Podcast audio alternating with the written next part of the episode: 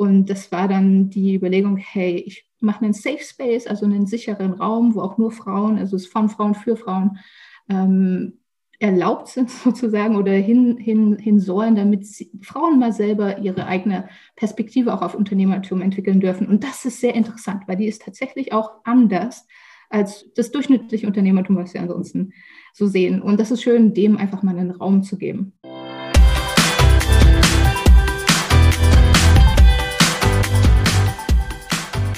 Herzlich willkommen bei Café und Community, deinem Podcast mit inspirierenden Geschichten über Communities. Ich bin Denise Henkel, seit über zehn Jahren Community Managerin aus Leidenschaft. Mit diesem Podcast will ich in dir die Begeisterung für Communities wecken und dir hilfreiche Tipps für den Aufbau deiner eigenen Community an die Hand geben. Also schnapp dir einen Kaffee oder ein Heißgetränk deiner Wahl. Ich wünsche dir viel Spaß beim Zuhören. Mein heutiger Gast ist meine gute Freundin Damaris Kröber. Sie ist studierte Physikerin und Zukunftsforscherin mit unstillbarem Wissensdurst und einer ebenso großen Begeisterungsfähigkeit.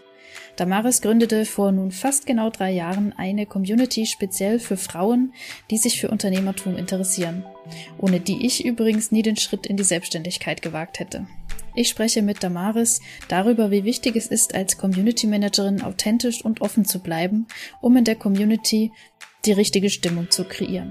Heute wollen wir so ein bisschen über verschiedene Themen plaudern. Ähm, vor allen Dingen so übers Lernen, über Communities, über Vernetzung, über Unternehmertum und so weiter. Wir arbeiten uns davor. Und bevor wir loslegen, liebe Damaris, kannst du ja kurz erzählen, ähm, was ist denn so deine Geschichte? Was, in was kurz. in, in kurz. Also du hast mehr als eine Minute Zeit, also du kannst ruhig ein bisschen mehr erzählen. Und dann überleitend, ähm, wie kam das denn dann auch letzten Endes dazu, dass du dieses Meetup gegründet hast und wo stehst du denn dann heute? Klingt gut, machen wir so. Ich komme von einem kleinen Dorf hier in Ostdeutschland, ähm, habe Physik studiert in Leipzig, bin dann nach meinem Master in die USA nach Chicago gegangen für sechs Jahre ähm, ursprünglich um dort mal einen Doktor zu machen, war aber nicht so mein Ding, weil Wissenschaft ist leider sehr hoch spezialisiert und ich bin ein passionierter Generalist.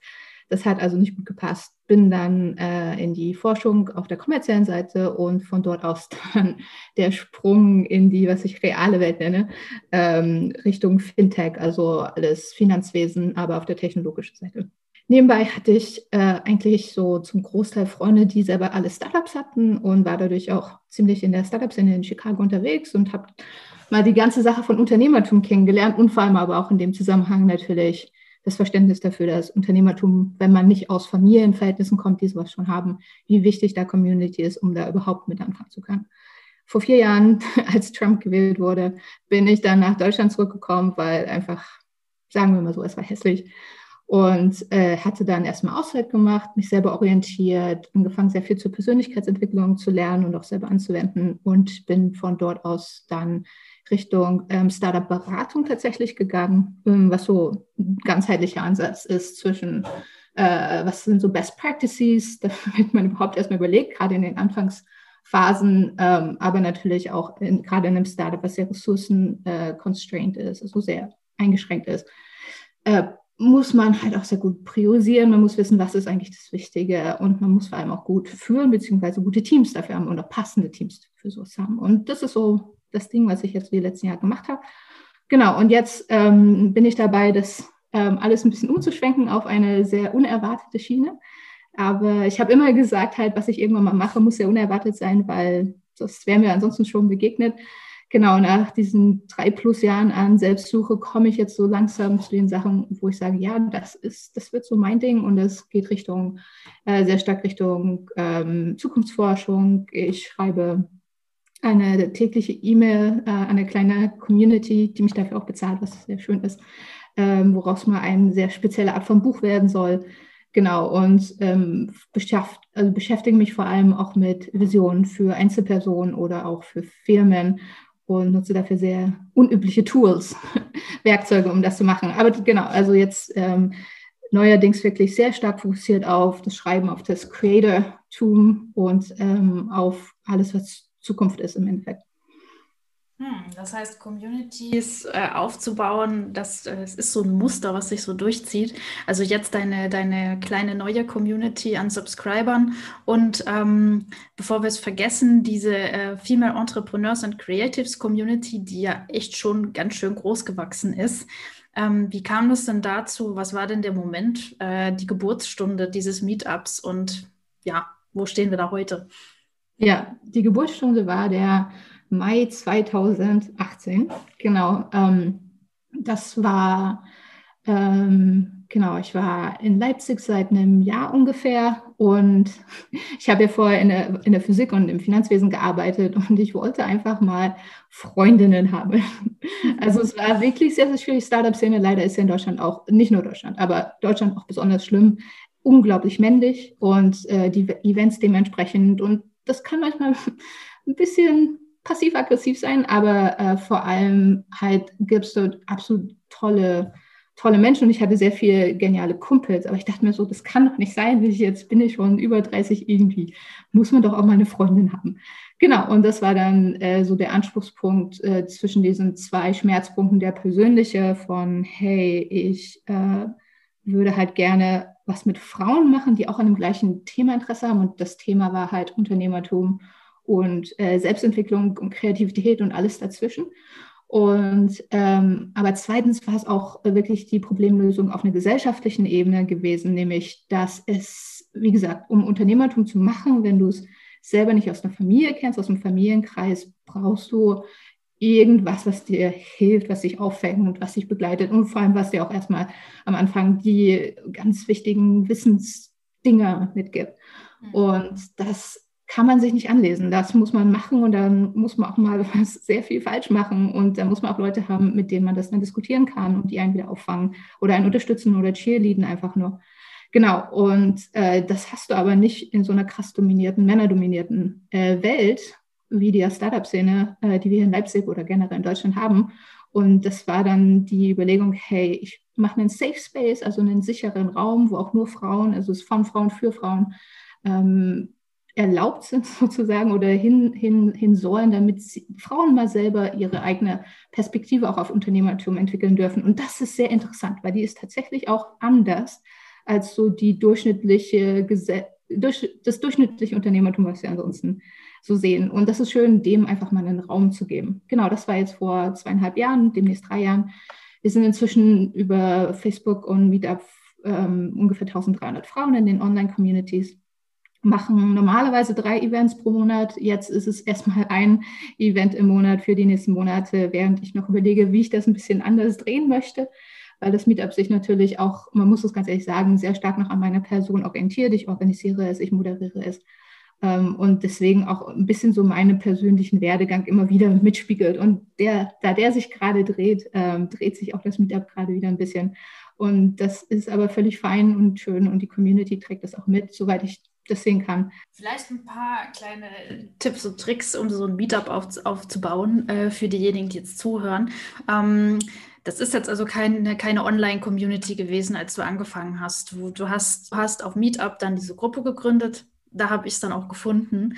Ähm, wie war denn das erste Treffen? Äh, haben sich da irgendwelche Fremden schon angemeldet oder hast du da vorher Leute angehauen? Beides tatsächlich. Ähm, das erste Treffen war auch eher so eine Discovery. Ähm, also ich bin wirklich nur mit diesen zwei Intentionen mit, ich möchte diesen Safe Space kreieren, damit Unternehmertum sich selber, weibliches Unternehmertum sich auch mal selber finden kann und entwickeln kann und ähm, vielleicht auch ein paar Ängste genommen werden, die man ansonsten nicht unbedingt ansprechen kann, weil die Räume halt sehr Testosteron getrieben sind. Aber als anderes wollte ich natürlich Freundinnen finden, also jemand, die Interesse haben. Damit mit diesen zwei Sachen bin ich eigentlich rangekommen. Und mehr Gedanken habe ich mir nicht gemacht, weil ich aus persönlicher Erfahrung weiß, manche Sachen kann man einfach nicht planen. Die muss man einfach machen und dann schauen und dann ergibt sich das schon. Und das erst, für das erste Meetup habe ich deswegen ähm, genau die Frauen, die ich äh, tatsächlich schon kannte, auch in den also unter, Unternehmenskreisen, tatsächlich hier in Leipzig, ähm, aber wo man vielleicht nicht so eng verbandelt war, zum Beispiel ähm, gefragt, ob sie kommen. Da sind wirklich auch einige gekommen. Und ähm, aber es waren auch Menschen da, Frauen da, die ich noch nicht kannte, äh, die es tatsächlich schon über Meetup.com gefunden hatten. Äh, das war auch wirklich sehr lustig. Ich hatte das, ähm, die Gruppe sehr schnell gemacht. Ich glaube, da war dann vielleicht so eine Woche zwischen der Gruppenerstellung auf meetup.com und dem ersten Meetup. Und ich hatte damals, gab, gab es die Möglichkeit auf meetup.com das kostenlos zu machen, wenn man weniger als 50 Mitglieder hat.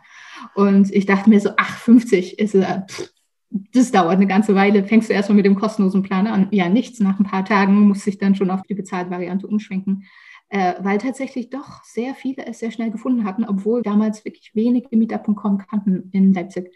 Genau, also guter Mix. Äh, wir waren, glaube ich, sogar zu 16 im ersten Meetup und ähm, hatten aber vor allem so eine Sammlung gemacht, was interessiert überhaupt die Frauen, was, äh, wo sehen sie Probleme, Chancen, worauf hätten sie einfach Lust.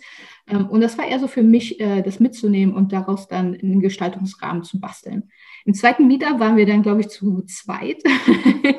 Aber das ist irgendwas der Anfang Juni. Das sind immer, da sitzen wir, glaube ich, immer so zu zweit oder zu fünf. Das ist sehr lustig. Äh, ich ja, weiß nicht. sind die Leute lieber im Park. ja, ich glaube, da wird das Wetter gerade gut. Also das ähm, könnte auch daran liegen. Aber seitdem ist es dann wirklich auch ständig gewachsen in den Online-Zahlen. Ähm, lustigerweise äh, ist es tatsächlich in den, also wir waren ja vor Ort, dort hatten wir dann meistens so zwischen 15 hm, bis teilweise 30 tatsächlich da. Und online sind wir immer so auch zwischen 10 bis 20. Ähm, aber dann, ich glaube, dann wird es halt auch langsam unattraktiv für Menschen, in einem Zoom-Call zu sein, weil man dann einfach auch nicht mehr alle sieht. Ähm, dann wird es halt ein bisschen anonymer.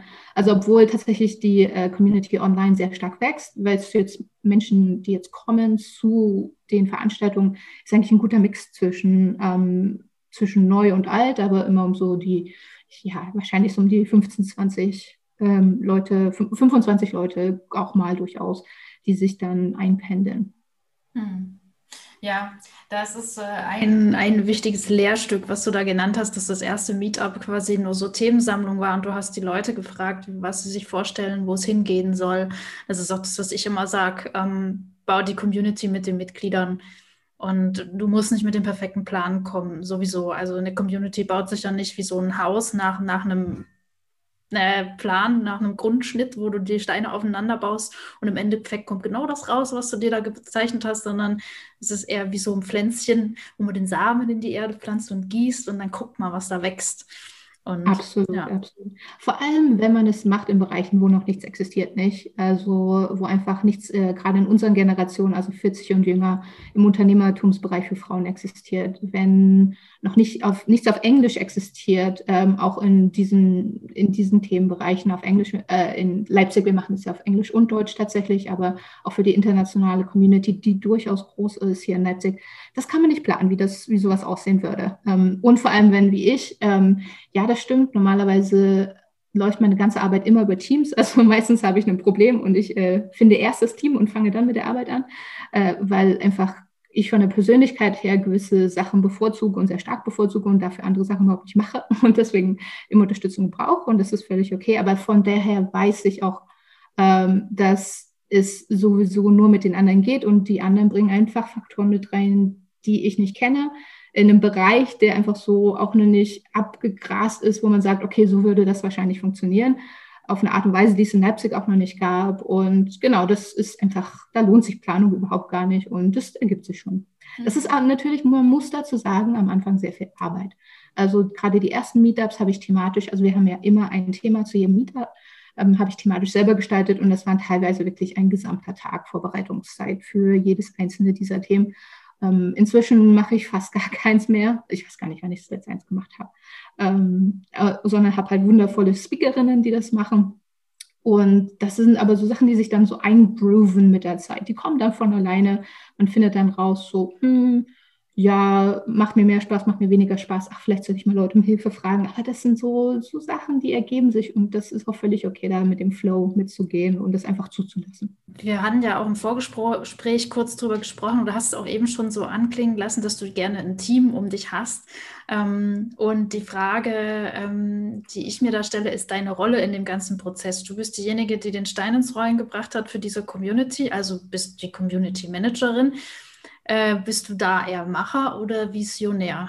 Wozu würdest du dich zählen und wie zeigt sich das jetzt nicht nur da, sondern auch generell bei allem, was du tust? Ich bin auf jeden Fall Visionär und teilweise Macher. Ich glaube, das ist so das Wichtige. Ich, ich sehe mich tatsächlich eher als Kulturträger. Das wäre wahrscheinlich das, ähm, oder Kultur bzw. Feeling. Ähm, jedes Meetup, jedes Team, was versucht, was zu erreichen, ein Projekt zu bearbeiten, das soll ja auch angenehm sein und man möchte ähm, wahrscheinlich auch sehr visionäre Ziele erreichen. Das hat immer so ein gewisses, für mich ein gewisses Gefühl und dieses Gefühl möchte ich sicherstellen im Endeffekt. Also von daher bin ich Macher in diese Richtung. Ähm, ich muss zugeben, mit dem Female Entrepreneurs and Creatives Meetup, ich habe öfters überlegt, gebe ich es ab nicht.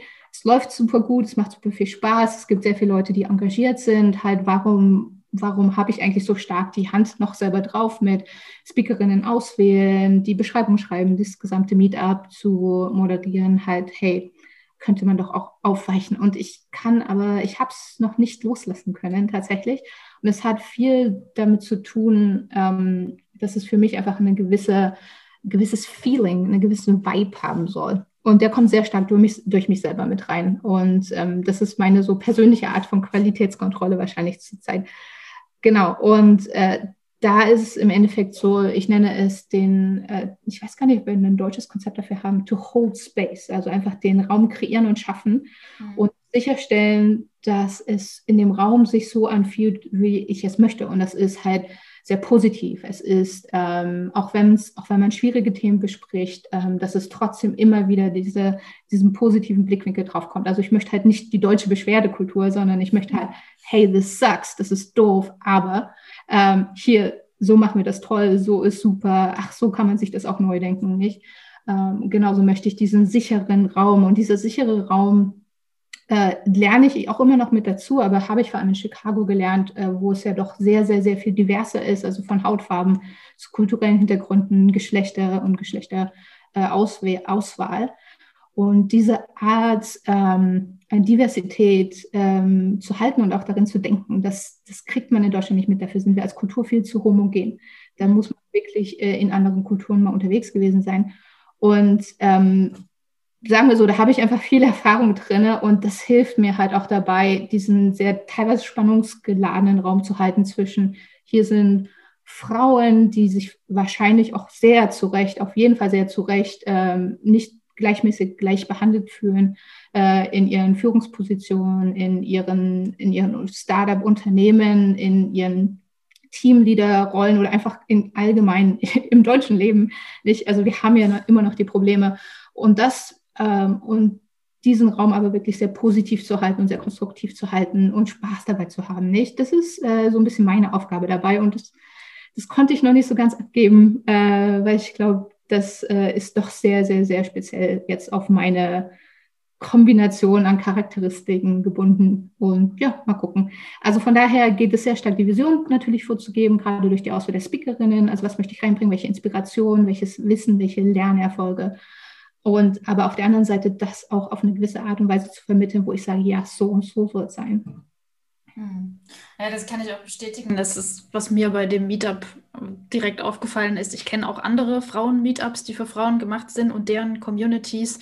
Ähm, und da hat mich immer dieses, diese Jammermentalität gestört und dass man jetzt äh, gegen Männer gehetzt hat. Ähm, und das das braucht es doch nicht. Warum sollen wir denn jetzt den Spieß umdrehen und äh, irgendwie eine, eine, Gruppe von, von Individuen, die, die uns das Leben früher schwer gemacht hat, äh, denen jetzt das Leben schwer machen? Ich will mich doch nicht genauso kacke fühlen. Ich will nicht, dass die sich so kacke fühlen, wie ich mich kacke gefühlt habe. Also das, das verstehe ich nicht und deswegen fand ich dieses lösungsorientierte, positive ähm, Let's do this, äh, fand ich immer sehr cool und bin deswegen gerne zu den Meetups auch immer gegangen. Ja, und, und es stimmt auch, dass man, wenn man eine Community gründet, man braucht schon eine Vision, die so, ja, das ist so ganz gut beschrieben mit diesem Gefühl. Welches Gefühl soll im Raum herrschen, wenn jetzt die Community ein Raum ist, wo man hingeht, eine Party, an der man teilnimmt? Wie will ich mich da fühlen? Und was kann ich tun, äh, um dieses Gefühl allen Mitgliedern zu vermitteln? Und da gibt es ja viele Möglichkeiten, also Auswahl der Themen, über die man spricht, wie man darüber spricht, ähm, ja, im, im Online-Kontext Bildersprache. Was, was für Bilder nutze ich? Und ja, Das stimmt. Was ist eine wichtige Erkenntnis, die du zuletzt gewonnen hast? Nur mal wieder. Eine. eine. du weißt schon, ich schreibe jeden Tag eine E-Mail um mehrere Erkenntnisse. Welche, welche, welche, schwimmt denn da oben oder welche hat irgendwie besonders viel Resonanz erzeugt? Eine Erkenntnis. Also eine Erkenntnis, die aber, also die schon seit sehr lange mitschwingt, die ich jetzt aber erst anfange zu leben, ist die Überlegung, wenn wir die Menschheit positiv verändern wollen, ähm, das heißt, wir haben sehr viele, wir haben sehr viele Probleme, Menschen, die sich an die Kehle gehen, nicht halt. Und du kannst für jede Person, die sagt, hier, das mag ich nicht, findest du eine Person, die sagt, hey, das mag ich und ich mag aber nicht, dass du das nicht magst, nicht? Das ist diese, ja, naja, gut, Zerfleischung irgendwie schon auf eine gewisse Art und Weise und natürlich ähm, auch mit dazu, was wir dann dem Planeten antun, was wir uns gegenseitig antun. Das beschäftigt mich seit einer Weile und was ich was mir so eingefallen ist, so vor drei Jahren und was ich jetzt, wie gesagt, langsam anfange zu leben, ist die Erkenntnis, dass man muss bei allem, was man macht, jede Problemlösung, die macht, man muss aus der Perspektive von Liebe kommen. Anders funktioniert es nicht. Anders hast du, reagierst mit Hass auf Hass und das macht sowieso alles nur schlimmer. Anders reagierst du mit Angst auf Angst. Das ist eigentlich, was das Normale ist, was wir haben. Halt so noch mehr Regeln, noch mehr sicherstellen, noch mehr abfedern, noch mehr Versicherung. Nicht? Also du reagierst mit Angst auf Angst und das, ähm, dann kommst du von einer Regel in die tausende Regel, in die hunderttausendste Regel und Ausnahme und es, das funktioniert alles nicht. Was wir auf jeden Fall machen müssen, ist halt aus dieser Perspektive von halt wenn wir Positives rausgeben, dann kommt auch Positives nicht nur zurück, sondern es addiert sich sogar auf, kontinuierlich. Jede Person, die zum Meetup kommt und danach inspiriert rausgeht, wahrscheinlich sogar noch im Meetup eine Connection gemacht hat, mit einer anderen Dame, die sich dann zum Kaffee oder zum Spaziergang treffen, nicht? Halt. Und danach dann daraus äh, inspiriert rausgehen und dann mit ihrer Familie drüber reden und auf einmal sehr positive Gespräche mit ihrer Familie führen und dann die Kinder glücklich zur Schule oder hm, zum Schule gehen. Nicht? Halt, das sind, ähm, das sind diese, ich nenne das Infinite Addition of Positivity, die unendliche Addition von, von Positivität. Und nur da finden wir auch die Toleranz, nur da finden wir auch die Empathie um äh, große Probleme wirklich konstruktiv anzugehen. Und das ist äh, jetzt auch so ein bisschen so mein Forschungsgebiet sozusagen halt. Wie würde denn eine Welt aussehen, wo mehr Menschen so denken? Und wie äh, würden sich Probleme lösen und ganz ehrlich, viele Probleme gar nicht erst entstehen. Das äh, ist eine sehr große Erkenntnis, dass es das als Minimum braucht, aber danach auch alles viel einfacher wird. Das resoniert sehr stark mit mir, weil es tatsächlich auch meine Erkenntnis aus dem Jakobsweg, den ich gegangen bin. Die Quintessenz, äh, was ich mir letztens mitgenommen habe, war halt, äh, Liebe ist die Antwort. Ich bin ein paar Tage mit einem äh, Mann aus Israel gegangen, also ein jüdischer Mann. Und ich habe dann eines Tages zu ihm gesagt, du, ich bin der Überzeugung, Liebe ist die stärkste Kraft.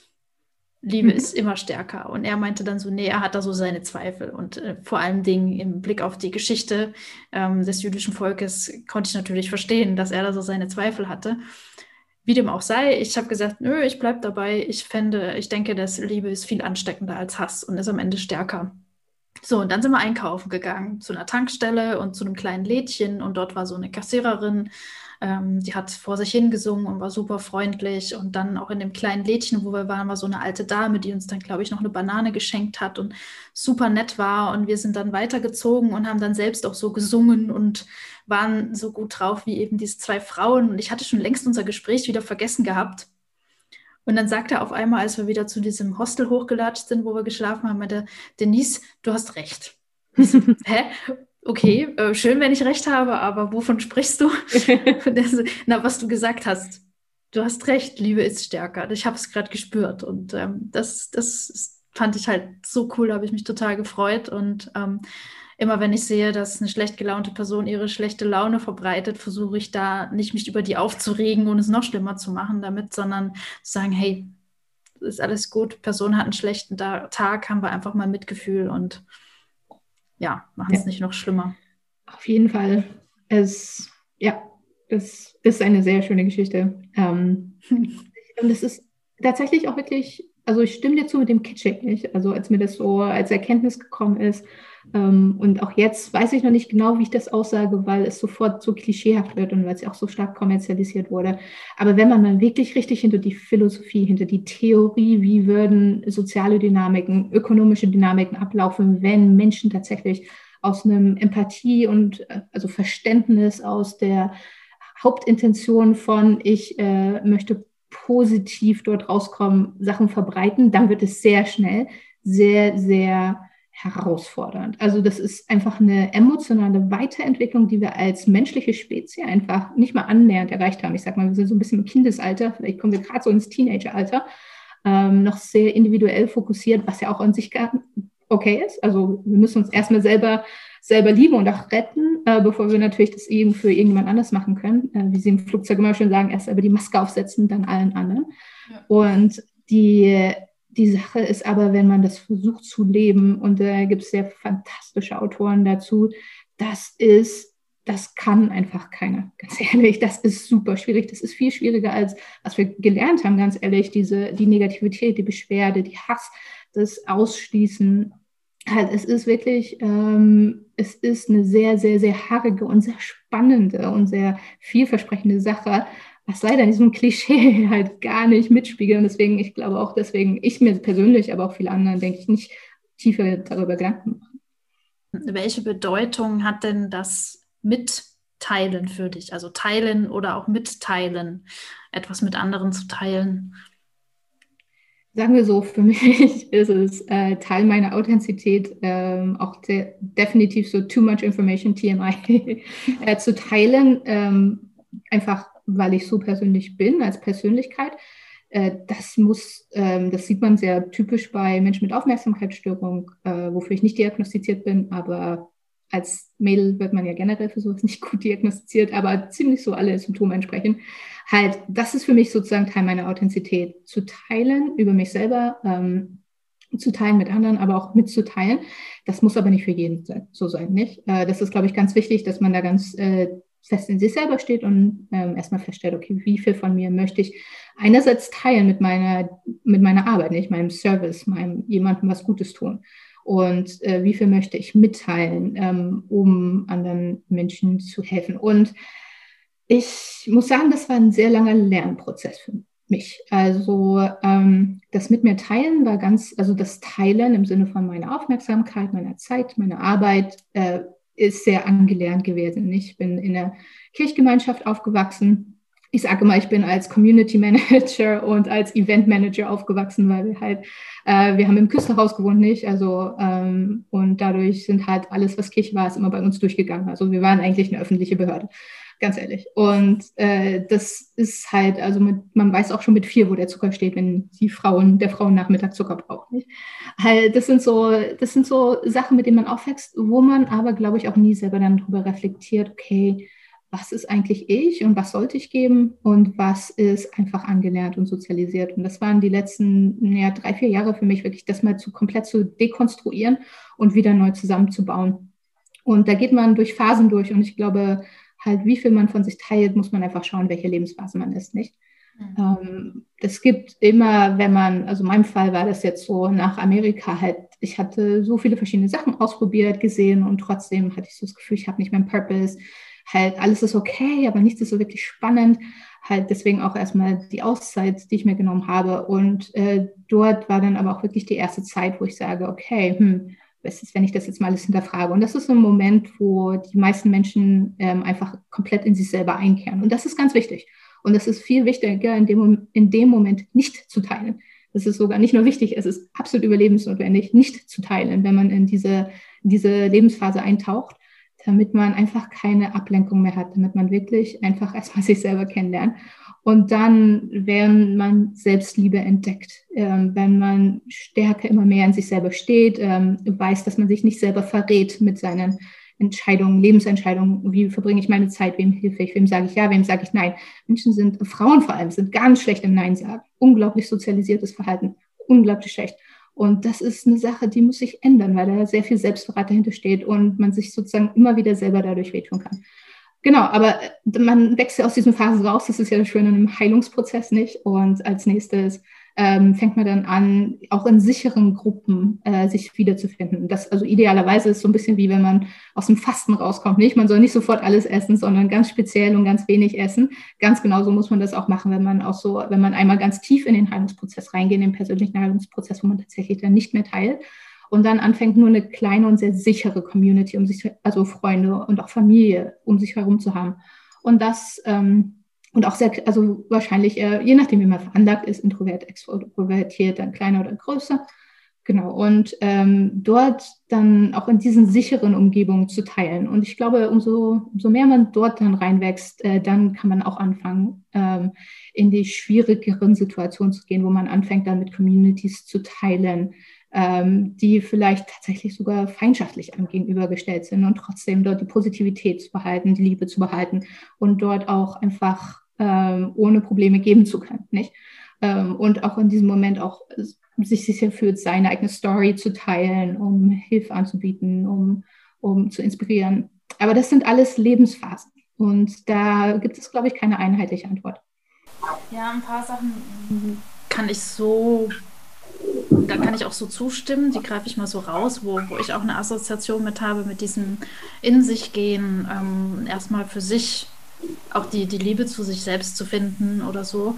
Ähm, auf dem Jakobsweg hat man viel Zeit, um alleine nachzudenken. Äh, wenn man jetzt nicht gerade die Möglichkeit hat, ähm, ja, pilgern zu gehen, ähm, ja, dann, dann äh, im Rahmen der Möglichkeiten sich Rückzugsorte schaffen. Viele Menschen können das halt nicht, äh, alleine mit sich und ihren Gedanken zu sein und lenken sich dann lieber ab, lesen ein Buch, schauen Netflix, ähm, malen was, stricken was, alle möglichen Beschäftigungen. Ich finde es halt wichtig, dass bevor man nach außen teilt, was in einem vorgeht, erstmal so diese Sicherheit in sich selbst findet. Und das sage ich auch immer Leuten, die eine Community aufbauen wollen, Community Manager, äh, auch in meinen Schulungen. Ich fange immer damit an, deine Rolle.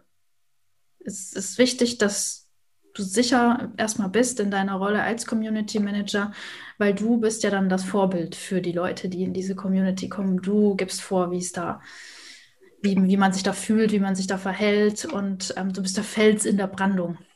Ja. Ist einfach so. Und das, das ist eine ganz schöne, es kann eine ganz schöne Bürde sein, wenn man dafür nicht gewappnet ist. Und deswegen ähm, muss man sehr charakterstark sein, also auch Commun als Community Manager. Ja, das, das kam mir so. Und ähm, okay. dann auch wiederum dieses etwas nach außen zu teilen, ähm, was ich so vermisse ähm, ist, dass die Leute zwar viel von, von sich teilen und über sich reden, aber es stellt keiner Fragen. Hm. Und wenn Fragen gestellt werden heutzutage in den sozialen Medien, dann mit dem Ziel, ähm, dass bitte durch die Antworten ähm, die Reichweite meines Beitrages ähm, steigt. So. Das ist so das Gefühl, das ich habe. Es ist so dieses Selbstdarstellertum. Es gibt so zwei Arten von sich mitzuteilen und das eine ist halt, ähm, ich will mit diesem Teilen wiederum nur erreichen, dass ich irgendwie Applaus bekomme von außen und das Teilen hat sich für mich nicht gelohnt, wenn ich dafür nicht den Applaus bekomme. Also die Motivation hinter dem Teilen finde ich immer enorm wichtig. Und die Leute merken das. Und ähm, wenn die Motivation dahinter aber ist, anderen zu helfen und mit der Geschichte, die du da jetzt erzählst oder mit, mit der Erkenntnis, die du teilst, ähm, du wirklich zum was wissen möchtest, ähm, Einblick in, in die Welt von anderen bekommen möchtest oder eine Diskussion starten möchtest und, es, und das ist halt authentisch, äh, dann ist der Effekt halt ein ganz anderer. Und ja, das sind so meine Gedanken rund um das Teilen und Mitteilen. Ja, das, das, sind, das sind auch sehr spannende Sachen. Ich, ich kenne es halt jetzt nicht im sozialen Medien, also wie schreibe ich Posts, nicht? Also ich, ich persönlich kenne es jetzt nur aus, man trifft sich in Person und klar, wir haben die Facebook-Gruppe und dort wird aber vor allem um Hilfe gefragt, nicht? Und was ja auch immer sehr schön ist. Also ich kann nur im Eventbereich dazu reden und da muss ich sagen, sehe ich beides. Also es gibt Leute, die wollen einfach nur den Fame. Und es gibt Leute, die wollen sich genau sowas anhören. Also auf Clubhouse diese ganzen äh, Räume zu, ich bin Billionär in drei Jahren geworden, lerne von, das ist, da geht es nicht um Teilen, da geht es um sich selber darstellen. Und es gibt aber wirklich noch genug Leute, die finden das gut. Aber das sind wahrscheinlich nicht die Leute, mit denen, auf die wir Lust haben, nicht? Die entsprechen nicht den Intentionen unserer Communities.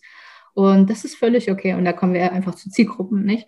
Ähm, die, was ich festgestellt habe, ist, ja, ich, klar, es gibt es auch im Meetup nicht. Das passiert uns einmal und manche Menschen wollen sich einfach selbst darstellen. Das kann man als Moderator aber tatsächlich gut auffangen. Also ich fange das meistens dadurch auf, dass ich halt dann einfach, nachdem die Person gesprochen hat, dann nochmal reingehe und das alles einfach nochmal umformuliere und schön und positiv und eher als Frage und offen und empathisch. Und äh, das, äh, da kann der Moderator auf jeden Fall in, in Events tatsächlich sehr, sehr, sehr viel reißen, so aus solchen Sachen immer dann die Luft rauszunehmen. Ähm, also auch wenn man mal, klar, mal passiv-aggressive Sachen hat oder jemand auch mal in, in einfach naja, persönliche Monologe, die sehr viel zu, ach, die Welt ist so dumm und doof, nicht abgehen, halt, da kann man als Moderator so viel reißen ähm, mit seiner eigenen, mit seinem eigenen, ja, Aura, mit seiner eigenen Ausstrahlung, so. Hm. Das, das, ist halt sehr wichtig. Aber, und da, da stimme ich zu 100 Prozent zu Authentizität. Also das ist auch so jetzt mein großes Ding, äh, für das ich sehr stark plädiere, um das ich bei mir mitrede, ist einfach reine Authentizität. Eine Community, selbst wenn man durch verschiedene Lebensphasen durchgeht, wie jetzt ich in den letzten drei, vier Jahren nicht, diese ganze Selbstentwicklung und Selbstentdeckung, ähm, die ich halt das Privileg hatte, das auch zu machen, muss man dazu sagen, nicht? Halt und auch viel Zeit dafür und nicht mehr mich ablenken konnte. Halt. Irgendwann hat man halt alles gelesen und irgendwann hat man halt den Großteil auf Netflix geschaut. Nicht? Also das ist, äh, da muss man, und es ist auch wichtig, dass man zu diesem Punkten kommt, wo wirklich Langweile reinkommt und man dann in die Auseinandersetzung mit sich selber geht. Davon ab, aber selbst das Meetup hat das immer alles ohne Probleme abgefedert, weil ich halt immer aus ähm, schon mit einer gewissen Authentizität reingegangen bin, auch wenn ich mich als Person sehr stark geändert habe, ähm, seitdem das Meetup angefangen hat. Aber ich bin halt von Anfang an mit, so bin ich reingegangen, nicht? So fühlt sich das gut an, so soll es sich anfühlen für mich. Und das war immer, das kam halt nur von aus eigenem inneren Antrieb und ähm, und dann kann so ein, und der geht ja auch nicht weg. Also der wird vielleicht ein bisschen weniger und man hat vielleicht ein bisschen weniger Energie mal ähm, und mal ein bisschen mehr Energie, aber dieser eigene Antrieb, der, der kommt dann trotzdem immer wieder hoch. Und das ist ja auch das Schöne, beziehungsweise wenn man authentisch ist, die Community, wie gesagt, die merken das und die finden das gut. Authentizität ist so positiv besetzt, dass, äh, dass Menschen auch mitgehen, wenn man sich verändert, was auch sehr schön ist zu sehen. Und dass Communities tatsächlich sehr gut abfedern. Und nicht nur abfedern, sogar, dass sie einem einen Boost geben, weil sie halt so positiv darauf reagieren, wenn man halt wirklich authentisch von Anfang an reingeht. Mir ist gerade ein äh, lustiges ähm, Spiel, naja, Spiel, eine Sache eingefallen. Die ist mir gerade in den Kopf geschossen, als du von Authentizität gesprochen hast. Ich habe so eine Sache mal angefangen, als ich auf dem Jakobsweg unterwegs war. Ähm, die Menschen, denen ich begegnet bin, habe ich gefragt, ähm, ob es eine Geschichte, ein Buch, einen Film gibt, ähm, der bei ihnen meistens in, in, Kindertagen, aber manchmal kommt es auch erst als Erwachsener, das bei ihnen ähm, besonders tiefen Eindruck hinterlassen hat und hängen geblieben ist. Und dann habe ich die Leute immer gefragt und ähm, da kam dann auch immer irgendeine Antwort. Und ähm, ich habe dann mir das angehört und habe dann raus extrahiert, was sind die Werte, die dieser Person wichtig sind. Ich kannte die Menschen ja nicht. Ich habe die ja gerade erst getroffen und dann habe ich dann immer gefragt, ähm, okay, würdest du also sagen, ähm, einer hat zum Beispiel ein animiertes, den animierten Film von Spirit, diesem Hengst, äh, genannt. Und dann habe ich sie gefragt, würdest du sagen, dass die Freiheit sehr wichtig ist? Und dann hat sie kurz drüber nachgedacht und meinte, ja, stimmt, total. So, genau. Und ähm, vielleicht äh, machen wir das einfach mal kurz mit dir. okay. Wenn du so drüber nachdenkst, also es muss nicht in der Kindheit sein. Es ähm, ist meistens wenn man kurz drüber nachdenkt, dann schwimmt irgendwas obendrauf. Äh, irgendein Film, ein Buch, was bei dir einen Eindruck hinterlassen hat. Das finde ich ist auch eine spannende Frage, weil das ist tatsächlich auch Lebenssituation abhängig, würde ich sagen. Also was halt in dem Moment auch wichtig ist an Werten, nicht halt. Und äh, da haben verschiedene Phasen verschiedene Bücher gehabt äh, oder Film, Filme, boah, keine Ahnung, ich habe so wenig Filme geschaut. Wir sind ohne Fernseher aufgewachsen. deswegen, äh, ich, also Filme ist gar nicht, glaube ich. Ja, also was ich auf jeden Fall sagen kann, ist eher so, was ein Buch war, was eine große Veränderung angeregt hatte, aber für die ich auch reif war, war halt genau, als ich vor vier Jahren äh, nach Deutschland kam, das äh, Polaris-Prinzip oder ähm, äh, Finding Your North Star bei Martha Beck meine Liebe, also als eine fantastische Frau und auch eine äh, sehr schöne ähm, wie heißt das auf Deutsch? Writer? sie schreibt sehr schön. Autorin, Dankeschön. Äh, sie schreibt wirklich sehr schön. Aber vor allem ähm, ist das ist halt diese, sozusagen diese, das erste Mal, wo ich, wo ich halt so zu wirklich grundlegenden Selbstreflexionssachen, ähm, Prinzipien gelernt habe, die Fragen dazu gelernt habe, überhaupt mal so ein Basiswissen dazu ge gelernt habe, auf diese sehr, sehr, sehr einfache, zugängliche und trotzdem sehr umfangreiche Art und Weise. Das äh, Buch hat bei mir sehr viel, sehr, sehr, sehr viel ausgelöst. Und von dort ging es dann eigentlich los auf diesem Lebensweg. Äh, das heißt, das wäre auf jeden Fall eins dieser Bücher, die ich immer nennen würde. Ähm, und dass man da jetzt für Werte, ja, was, was für Wert würdest du davon ableiten? Ja, es ist ein bisschen schwierig, weil es, glaube ich, ein Sachbuch ist. Ähm, aber es würde mir jetzt leichter fallen, aus, aus einem fiktionalen Buch ähm, Werte abzuleiten. Äh, mir fällt eins ein, ich habe sehr genossen als Kind Aschenputtel. Aschenputtel? Cinderella? Ja. Es ist ein bisschen ein Unterschied zwischen Disneys Cinderella und dem klassischen Aschenputtel. Da ist die Geschichte ein bisschen unterschiedlich, aber im Prinzip geht es ja darum. Da ist ein Mädchen, die äh, in Armut aufwächst und ähm, ja, eigentlich die Arschkarte gezogen hat und ähm, von ihren Stiefschwestern auch äh, drangsaliert wird. Ihr wird immer übel mitgespielt. Die Leute versuchen, ihr das Leben schwer zu machen, aber die Tiere helfen ihr. Also es passiert dann immer irgendwas und meistens sind es Tiere, ähm, die ihr dann helfen. Und äh, sie nimmt die Hilfe dankend an. Und ähm, ja, dann äh, ist sie da auch auf diesem Ball und tanzt mit dem Prinzen und muss aber um Mitternacht dann äh, wieder weg, weil sich dann alles wieder zurückverwandelt. Genau, und er sucht dann nach ihr und ähm, was ich da drin sehe, also zum einen, ähm, Aschenputtel ist bescheiden sie ist ein hübsches junges Mädchen und ist dann auch die Schönste auf diesem Ball, aber sie bildet sich jetzt nichts trau drauf ein und ähm, sie bittet den Prinzen auch nicht um Hilfe, bitte rette mich oder so, sondern ähm, sie lässt es geschehen und geht dann wieder ihren Weg und ähm, ja, so ein Stück Bescheidenheit steckt drin, ähm, sich nicht zu fein sein, um Hilfe zu bitten weil sie ja Hilfe bekommt. Also sie, sie, sie fleht nicht darum. Also sie, sie setzt sich nicht hin und sagt, oh, mir geht's so schlecht. Also sie beschwert sich nicht ein einziges Mal. Mhm. Ja, also sie, sie, macht halt das, was man ihr aufträgt und sie verflucht auch nicht die Menschen, die ihr da so übel mitspielen, sondern sie nimmt es halt, wie es kommt und dadurch ähm, erhält sie Hilfe. So, also das sehe ich da so ein Stück weiter drin, dass man halt ja äh, aufs Positive sich fokussieren sollte ähm, die, die Situation so nehmen, wie sie ist, Hilfe annehmen. Das sehe ich so da drin. Und am Ende gewinnt natürlich die Liebe. Ja. Perfekt. Siehst du schon mit acht wusste ich ganz genau, was ich eigentlich will. Genau.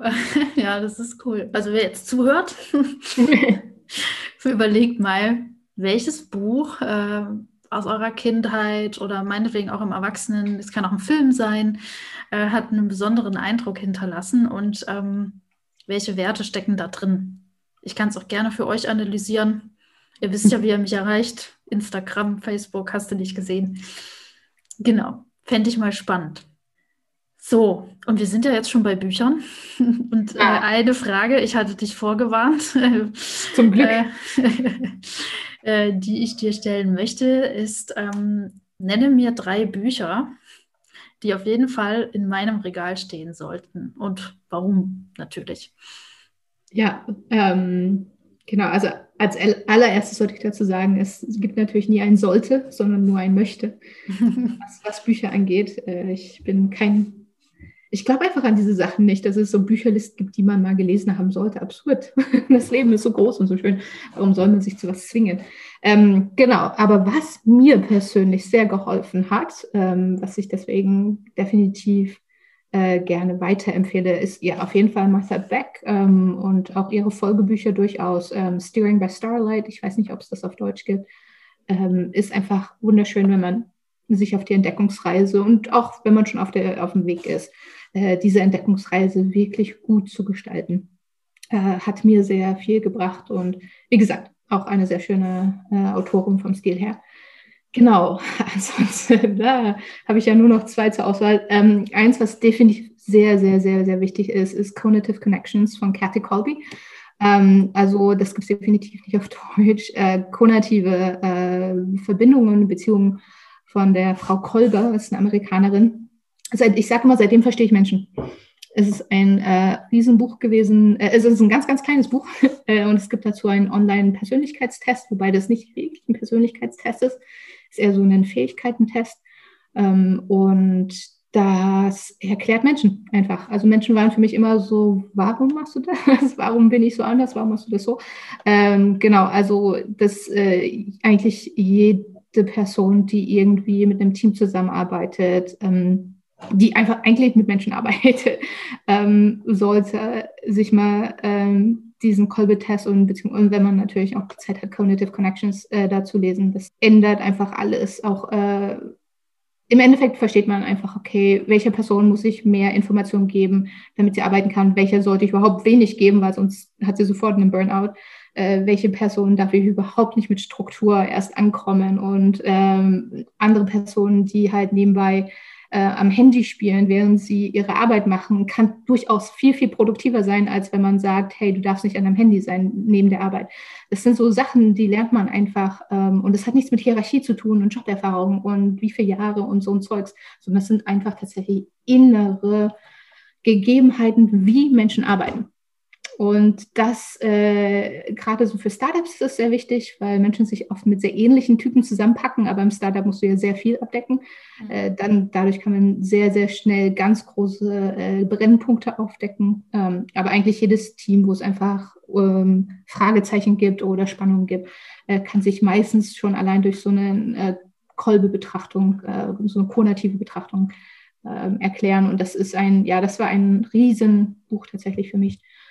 Und als dritte, ja, boah, ich, das, das, kommt drauf an, was man jetzt macht. Ähm, ich glaube, wenn wir jetzt an Community Management denken und äh, vielleicht auch Communities als ähm, Produkte sehen. Also Produkte sind für mich äh, Sachen, die das Leben von anderen verbessern. Das kann halt wirklich alles sein. Das können physische Produkte sein, Dienstleistungen, Communities, klar. Ähm, dann äh, würde ich wahrscheinlich immer den Mom-Test ähm, empfehlen und ich, ich kann mich nicht an den Autor erinnern. The Mom Test nennt es sich. Äh, das, mal eben. Ja, super. Da geht es im Endeffekt darum, ähm, wie macht man ordentliche Nutzerrecherche. Und ganz ehrlich, das hat äh, egal, was man macht. Ob man selbst eine Geburtstagsparty für jemand anders gestaltet, wenn man ähm, selber ein eigenes Produkt als Unternehmer oder Unternehmerin auf den Markt bringt natürlich, äh, wenn man eine Community aufbaut und dort Mehrwert stiften sein will muss man einfach die Bedürfnisse der anderen verstehen. Und da machen wir sehr viel falsch, wenn es um diese, äh, diese Datensammlung geht, ähm, weil wir das auch nie, also das lernt man einfach ansonsten nicht. Und The Mom Test ist auch ein sehr, sehr kurzes, sehr kleines Buch, was sehr wichtige Sachen auf ein paar Seiten ähm, beibringt, die eigentlich jeder wissen sollte, wel egal welche Position das ist. Ich habe das zum Beispiel, ich hatte mal einen neuen Chef gehabt äh, auf meiner alten Arbeit, meiner letzten Anstellung und ähm, wollte einfach, damit wir besser zusammenarbeiten, einfach wissen, was ist ihm eigentlich wichtig, weil er kam auch aus einer anderen Stadt, also ich kannte ihn gar nicht. Und habe dann im Endeffekt eine Nutzerrecherche an ihm durchgeführt. Ist ihm auch halbwegs durch das Meeting aufgefallen, was ich gemacht habe. Aber ähm, fand er natürlich jetzt nicht schlecht, weil es auch Teil meiner, meines Aufgabenbereiches war. Aber die, man kann das für so viel nutzen. Äh, im persönlichen Bereich, im beruflichen Bereich, aber vor allem als Unternehmer oder Unternehmerin ist The Mom Test absolutes äh, Basismaterial. Genau. Ja, Rob Fitzpatrick ist der Autor. Ja, danke. Genau, kann ich auch sehr empfehlen. Also ähm, eine meiner Leidenschaften ist es ja auch Fragen zu stellen. Das ist sowieso was, was man gut können sollte als Community Manager.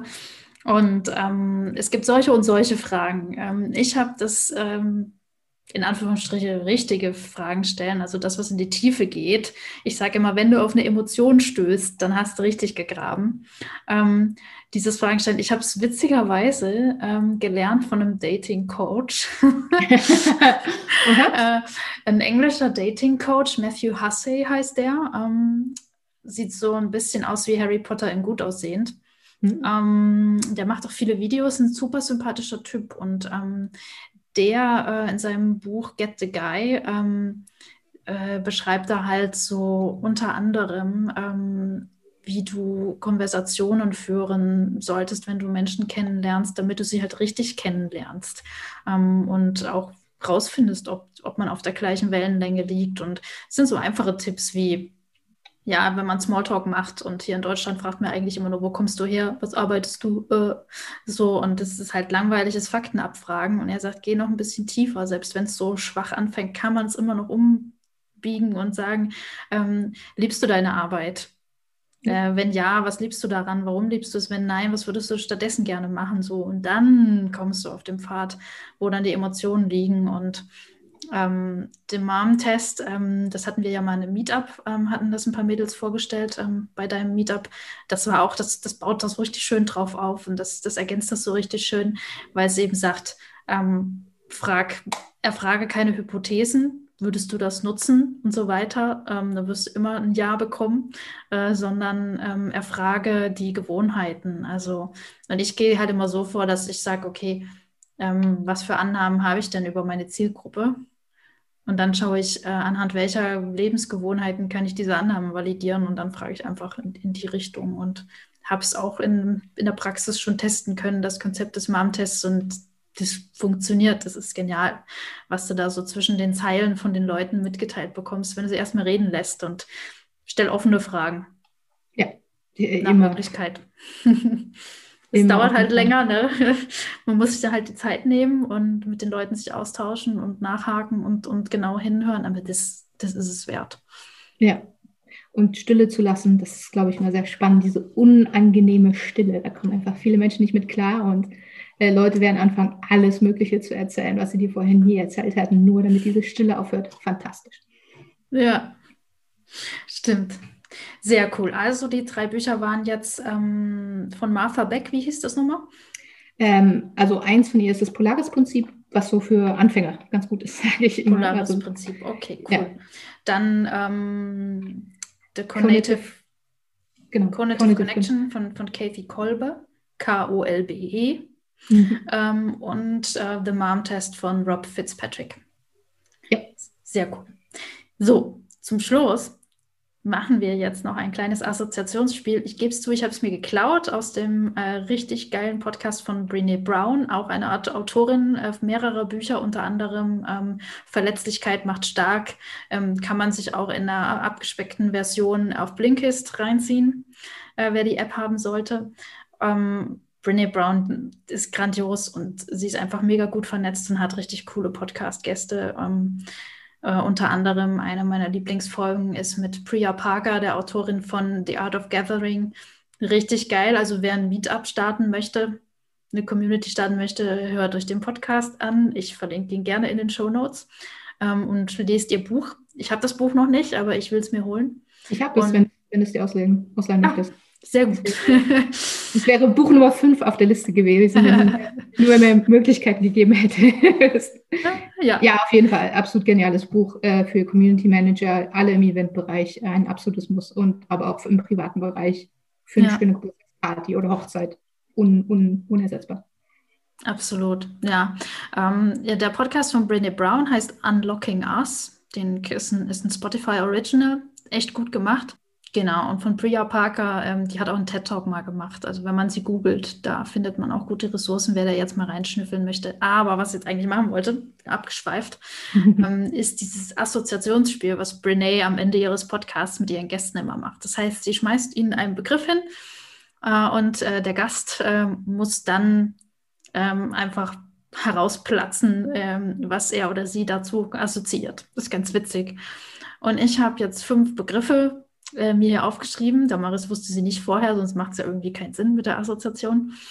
Und deswegen legen wir los äh, mit Begriff Nummer eins: Lernen.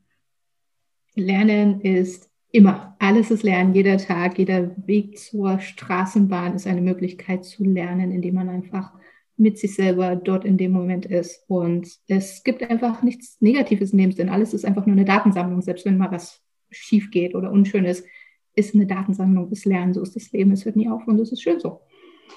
Sehr schön. Vision. Ah, mein Lieblingswort. äh, Vision. Vision ist für mich einfach der Leuchtturm, auf den wir zulaufen, wenn es stürmisch ist. Ähm, deswegen mache ich auch Zukunftsvisualisierungen. Einfach, man kann sich immer, man braucht, wenn, wenn man aus einer Situation raus möchte, man, wenn man unzufrieden ist, ähm, das wird ein Auf und Ab, das wird eine, eine Achterbahnfahrt, eine Vision ist einfach die Sache, die man vor Augen hat, wo man sich immer wieder dran erinnern kann und sagt, okay, deswegen mache ich es, dahin laufe ich. Weil ganz ehrlich, eine Zukunft, die Zukunft ist nur eine Addition unserer Entscheidungen im Jetzt. Das heißt, ich muss auch im Jetzt schon wissen, in welche Richtung möchte ich, ähm, weil sonst mache ich Entscheidungen, die mich einfach nicht dorthin bringen. Und dafür ist einfach dieser Leuchtturm, diese Vision wichtig. Nächstes Wort. Community.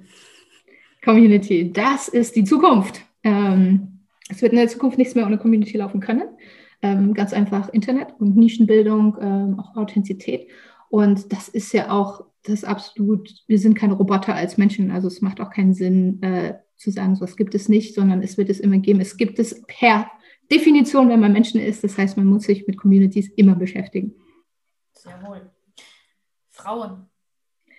Frauen sind 50 Prozent der Bevölkerung. Ähm, haben eine sehr andere Lebenserfahrung als Männer. Und das kann unglaublich bereichernd sein und das äh, sollten wir mehr nutzen. Sehr cool. Und last but not least, Leben. Das Leben. Das Leben liebt uns. Äh, We Love Life and Life Loves Us ist eine Two-Way Love Story, eine zweiseitige Liebesgeschichte. Also man sagt ja immer, liebe das Leben und äh, auch das, wenn man da mal tiefer reingeht, ein bisschen philosophisch ist tatsächlich nicht so einfach. Aber was wäre, wenn das Leben dich auch liebt? Und das Schöne am Leben ist, das Leben das Leben hat kein Judgment, das, äh, das urteilt nicht. Das Leben liebt dich einfach und ähm, es ist sozusagen ein positives Wesen, ähm, was immer mitschwingt. Wunderbar, das waren die fünf Begriffe. Zu guter Letzt, ähm, wer jetzt äh, zum Beispiel Teil einer kleinen Subscriber-Community werden möchte oder bei den Female Entrepreneurs mit reinschnarchen möchte, ähm, wie kann man denn dich erreichen? Auf welchen Wegen? Wo kann man Mitglied werden? Genau, also auf jeden Fall über LinkedIn ist auch alles verlinkt, äh, was ich so mache. Das äh, wäre wahrscheinlich der einfachste Weg. Genau, ähm, die Meetup-Community Female Entrepreneurs and Creatives findet man auf meetup.com. Ähm, tatsächlich glaube ich sogar recht gut, wenn man jetzt in Deutschland ist und Entrepreneurship eingibt, dann kommt die selber auch hoch. ähm, aber Female Entrepreneurs and Creatives einfach vom Suchbegriff her findet sich sehr schön leicht.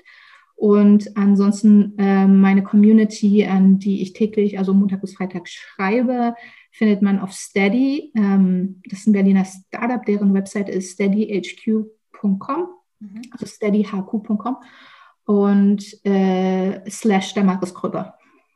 Ah, okay. Aber man kann mich, glaube ich, auf der Seite auch so finden, wenn man einfach meinen Namen eingibt. Mhm. Gut, logischerweise, wenn es eine URL ist, äh, Kröber mit OE. Ja, ja. Ah, ich, ich schreibe mich aber auch generell, glaube ich, im Internet mit OE. Ja, ja, stimmt. Ist mir auch schon mal aufgefallen. Da habe ich mich gefragt, wirst, wirst du mit OE geschrieben oder ist das nur so eine Schreibweise jetzt? Das ist die, die alle verstehen. okay, sehr cool. Ja, ich fand es mega inspirierend. Das hat mir sehr viel Spaß gemacht. Vielen Dank. Vielen Dank für die Einladung. Vielen Dank fürs Zuhören. Was sind deine Gedanken zu dieser Episode? Komm mit mir ins Gespräch auf LinkedIn oder auf Instagram. Dort findest du mich als Café und Community. Ich freue mich von dir zu hören und wenn du das nächste Mal wieder reinhörst.